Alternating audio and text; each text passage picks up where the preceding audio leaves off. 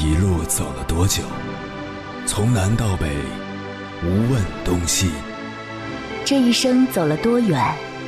春华秋实，红颜白发。也曾鼓起勇气，奔向不曾到达的地平线。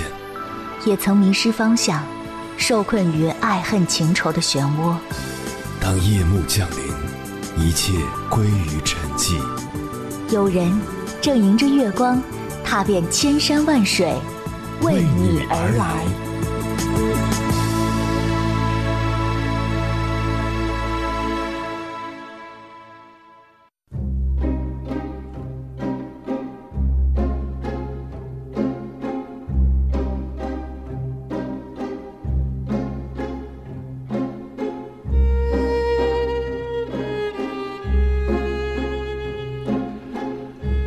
前段时间被一篇《向死而生：二胎爸爸十三天住院日记》的文章刷屏了。这篇文章的主要部分我认真读了一遍，如作者所描述的那样，离死亡只差两三步，读来让人惊心动魄。大意如下：单位发通知，体检就要截止了，他才在截止日期的最后一天早上去体检。量血压的时候，护士的神情不太好，量了两次，高压过了一百九，低压过了一百三十五。护士建议他去住院，而他自己没有感觉到身体有什么异样。在回家路上，他的一位当医生的同学电话询问他体检情况，因为在去年体检高压一百七的时候，对方曾建议他住院，如今听说了这个情况。同学要求他立即去医院，他没有听从。回到家，中午和妻子一起吃饭的时候，妻子也建议他去医院看看。在同学和妻子的共同要求下，他下午去了医院。明明感觉身体没有任何异样的他，进去之后直接进入危重病房，直到第十三天才出院，而且。检查治疗的过程都可以用惊心动魄来形容，各科专家会诊，终于将他从死亡线上拉了回来。万万没想到，他自以为健康强壮的身体早已经千疮百孔。在医院里，他仔细回忆了近几年的身体状况：起床头疼、睡觉盗汗、体重下降、大量饮水等等。身体已经向他发出了很多警示信息，只是他没有警觉。也正是这些在医院的日子，让他脚步放慢，留心发现了一些细碎的美好，以前没有注意的美好。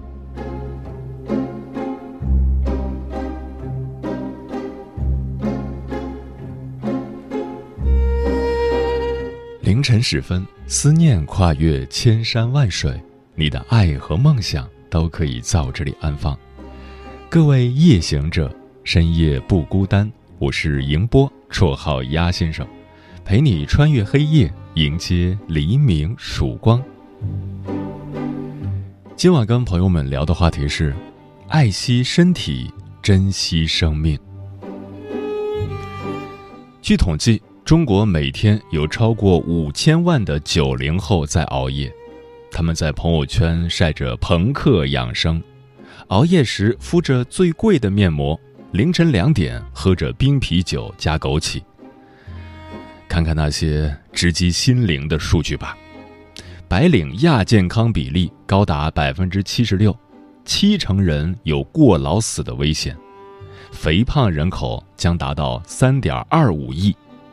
一点五亿人患有皮肤病，沿海城市毕业生视力低下率百分之八十五，百分之三十八点二的中国人患有各类睡眠障碍，每天约有一万人确诊癌症，中国肠胃病患者有一点二亿，慢性胃炎发病率为百分之三十。这是我们无法反驳又害怕面对的事实。你可以敷衍生活，但你的身体却很诚实。关于这个话题，如果你想和我交流，可以通过微信平台“中国交通广播”和我实时互动，或者关注我的个人微信公众号和新浪微博“我是鸭先生”（乌鸦的鸭），和我分享你的心声。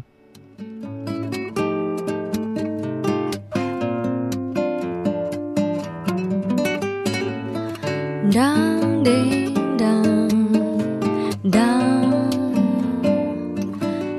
让人望清沿途便色观看夜星耳汀四围环境自顺变色通报预警踏步上班需两脚运送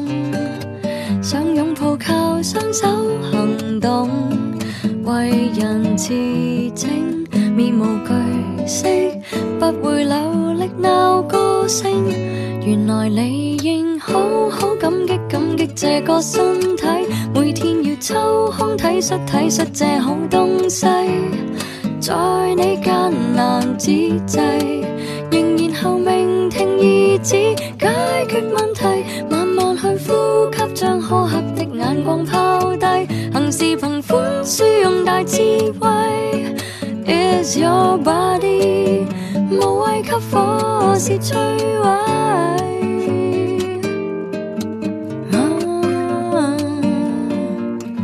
花火与浪声，动人夜色艳如梦境。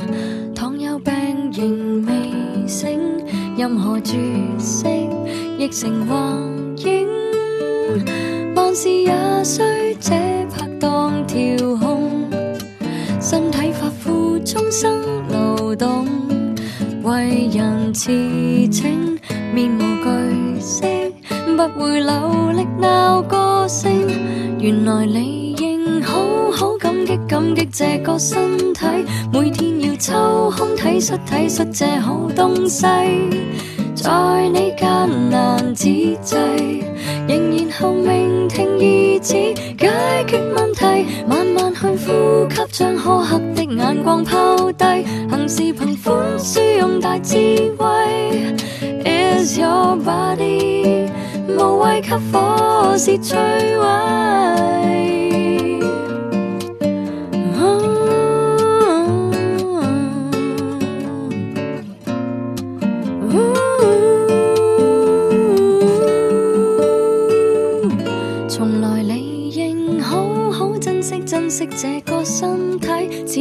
先生安抚安抚太太心底，伴你一生一世，随时候明按你心解决问题。若是有种种绷紧的心结放不低，留下来将精力量耗费，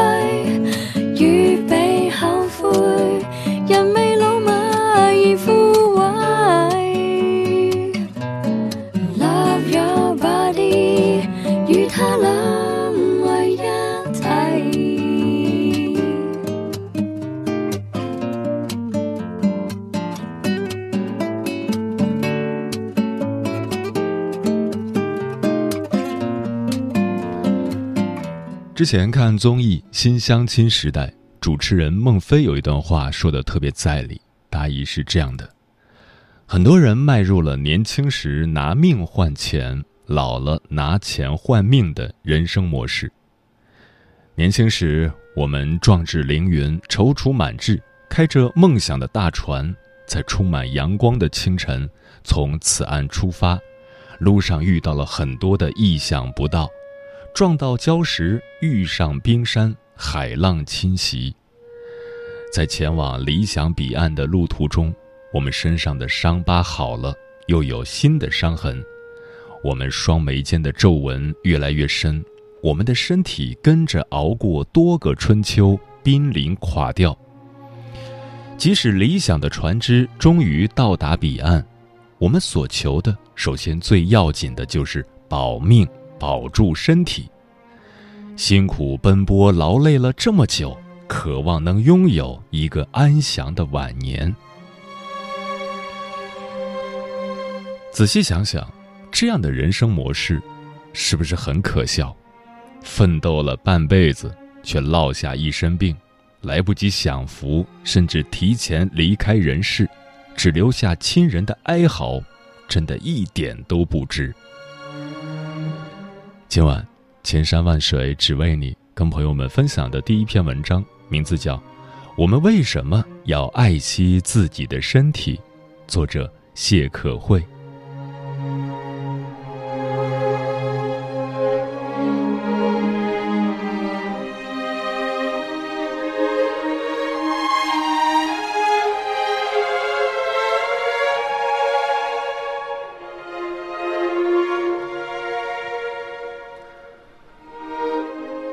第一次意识到我们要爱惜自己的身体，是在我十二岁那年。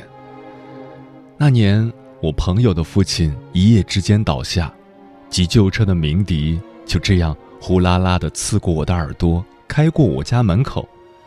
车里的他穿着年少时他最爱的花裙子，剩下苍白的脸。他的父亲和我的父亲一样，都曾是国营企业的领导。年少的时候，我们在一起，从来不会为了钱而忧心忡忡，因为各自的父亲都有足够的能力负担我们的生活。而他是那个以父亲为荣的孩子，逢人就告诉别人自己的父亲是谁，一脸高兴。少不更事，父亲在他心中是可以成为他的资本的，而这一资本。他从来没有想过会离开的那么快。一周后，我去医院看他，走廊上碰到他的母亲，头发已经花了大半。进门见到他正在给父亲擦身子。她曾经是一个多么娇矜的姑娘啊！那个一听到雷声就躲在屋檐下大哭的女孩。现在却可以一个人不疾不徐地做完所有事。其实，我是在看到他父亲的那一眼，才哭出声来的。从前我去他家，总是看到他父亲，这个曾经比我高一个头的男人，站在阳台上，与来来往往的客人抽烟。他意气风发地看着远方，回头对我笑的时候。有着我父亲的样子，成熟而严肃，又有一种天然的疼爱。父亲也听说过他，只记得他常常和我说：“这是一个特别拼的男人，最拼的时候一个月不回家，睡在单位干活。那些年站在大会上的发言，做出来的成绩就是一个个数据，让人瞠目结舌。”而这一刻，他轻轻闭着他的双眼，细细的管子插在他身体的很多个部位。然后，我几乎是一路哭着回家的。后来的事是父亲告诉我的，这已证明世界从来就是透风的墙，更何况还是一个领导的动静。父亲说。单位给那个男人办理了闪退，他的位置在他离开后的一个月也有了人选。我记得当时母亲随口说了一句：“没了他，这厂子一时半会儿估计还适应不过来呢。”父亲摇摇头说：“每个人都很重要，其实也都不那么重要，但你要记住，身体才是最重要的。”那个时候，我并不懂父亲的话的意义，但若干年后，我每每看见我的朋友推着他的父亲坐在轮椅上，他的父亲对我笑的时候，我总是很想哭。曾经拼尽一生，却在倒下之后成为了生活的弃子，他一定也很怀念当年的自己，很后悔当年不懂得照顾的自己。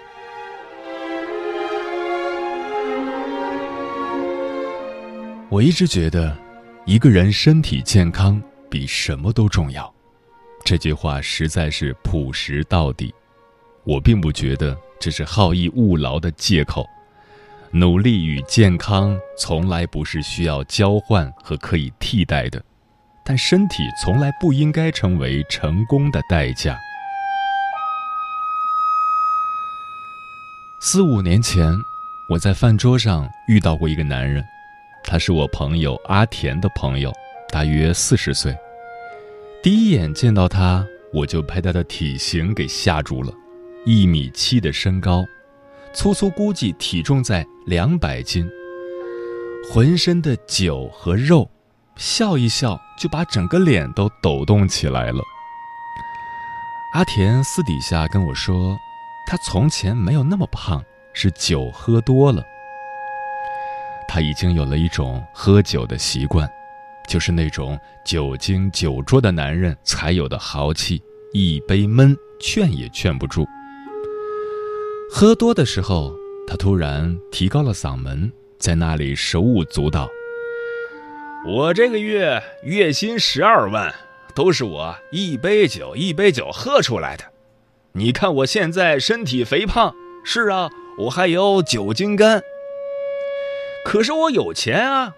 我的目标是四十岁之前用身体换钱，四十岁之后用钱换身体。说完，他又喝了满满一大杯。离桌的时候，他早就醉醺醺的，但他还是在一个个的拨电话。我们就这样。听着他喊王总、李总之类的，给他送上了一辆去 KTV 的出租车。阿田说：“他总是这样，每个晚上熬夜，每个晚上喝酒，白天又很早起床工作、写文案、跑业务。你看到他眼中的血丝了吗？他已经好几个夜晚没有睡觉了。”我说：“他有老婆孩子吗？”阿田说。有，那是我第一次见到他。第二次见到他，是在去年的冬天，他已经瘦了很多，皱巴巴的脸就像枯黄的叶子，细细的血管露在脸上，酒精肝肝硬化，然后变成了肝癌中晚期，一直在做化疗。我和他走了一路，他一边走一边说：“他也不抽烟了，声音低低的，显然已经没有了初初见到他时那个气吞山河的模样。”他说：“钱换身体的代价真的太大，而让他更寒心的是，其实是单位的态度。你知道吗？每个人。”都是那个机器上的零件，而你一旦生锈，或是不再如从前那样灵活自如，那个掌控人是轻易可以再用一个零件把你换掉的。而你也终于发现，你其实没有那么重要。他说完的时候就沉默了。我和他走了一路，又叹了一路。其实我一直觉得工作很重要，也真的没那么重要。重要的是，因为它是你生活的底气。你要仰望星空，是需要踏着这块土地的，而你的生存就是钱。可是工作也并没有那么重要，因为你永远要记得，当你一旦垮掉，就立刻会有人替代你。这个世界从来不会因为你而停止转动，也不会因为你的离开而离开。而你的垮掉，给予你至亲至爱的人，却是致命的打击。而我们呢，总是把最好的自己留给了其他人，却把最糟糕的自己留给了亲人。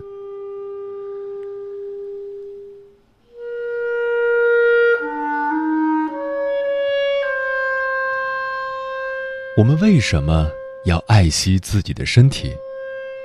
我很喜欢马尔克斯《霍乱时期的爱情》中的一句话：“诚实的生活方式其实是按照自己身体的意愿行事。饿的时候才吃饭，爱的时候不必撒谎。”与我们，就是在一路向前的时候，常常看一看疲惫的自己，望一望被遗忘的家人，聊一聊遍体鳞伤的心，然后累了就停下，想出发了就努力，把最好的自己一直留在自己的身体中。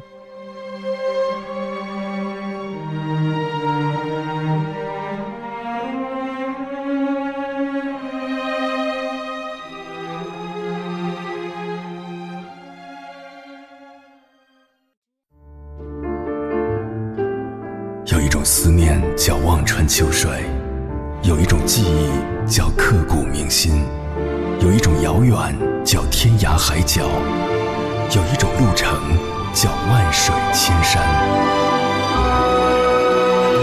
千山万水只为你，千山万水只为你，正在路上。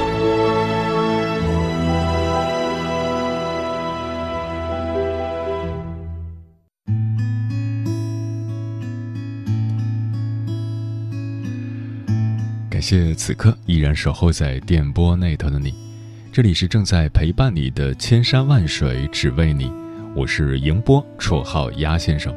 我要以黑夜为翅膀，带你在电波中自在飞翔。今晚跟朋友们聊的话题是：爱惜身体，珍惜生命。听友牵牛花说，健康是自己最大的财富。没有健康，就等于没有一切。六年前，妈妈因为失去健康，没有两年就离开了我们。从那以后，我特别注重自己以及家人的健康。也是从妈妈生病后开始，只要自己有点不舒服，就会马上去医院看看，不再像以前那样拖拖拖拖到她自己好。有些病，一旦延误了治疗时机，只会越来越严重，所以大家千万不要嫌麻烦。紧缩说，这两天听说身边的两个熟人都做了手术，一个是心脏的支架，另一个是因为血压高，在动脉处做了一个支架。这再一次触动了我，让我想要重新规划自己的健康，因为我现在偏胖。如果长此以往，我相信自己的身体会走下坡路的，害怕呀！爱自己，就从爱惜自己的身体开始吧。吴桐说：“近期参与公司体检，拿到体检报告的那一刻，大脑短暂空白。体检结果显示，我单侧甲状腺囊肿。”我想不明白的是，自己一直比较注重身体锻炼，每周保持运动，饮食方面也很少吃垃圾食品。记忆中十二点睡觉也是很遥远的事了，怎么就得了这个病呢？不过好在对于这个病多少有一些了解，听说甲状腺癌是所有癌症里面最轻的，只能算是不幸中的万幸吧。一抹阳光说：“我记得这两年出现了这样一句流行语，九零后已经开始养生，红枣、枸杞、保温杯。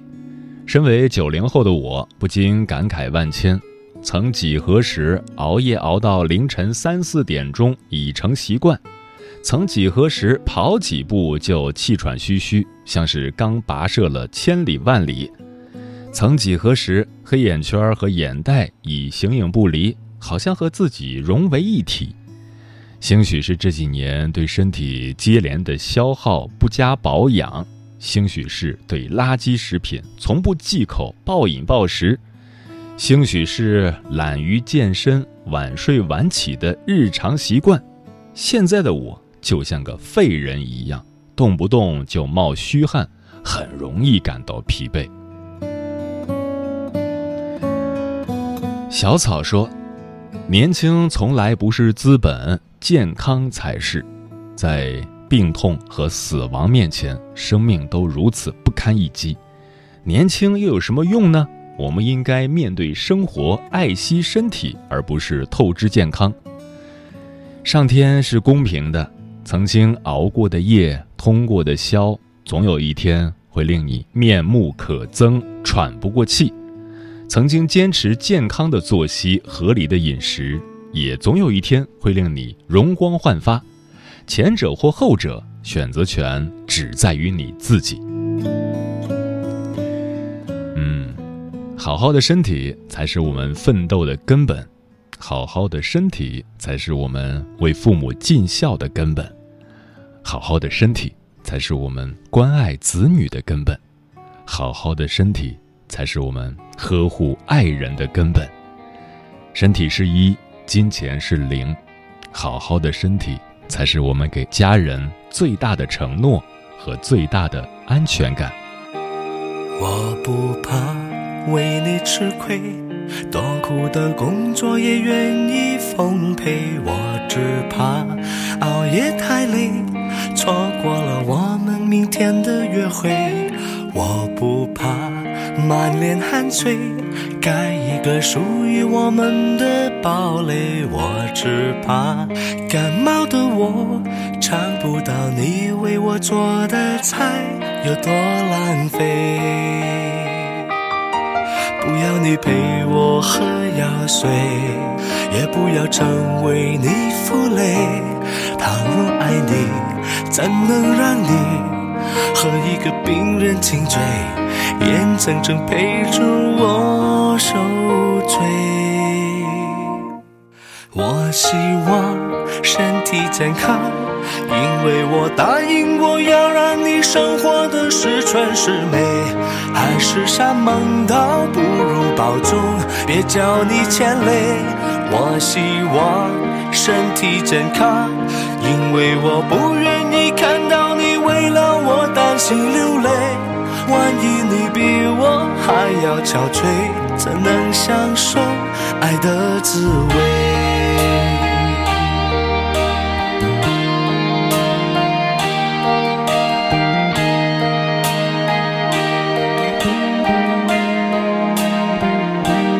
我不怕为你吃亏，多苦的工作也愿意奉陪。我只怕熬夜太累，错过了我们明天的约会。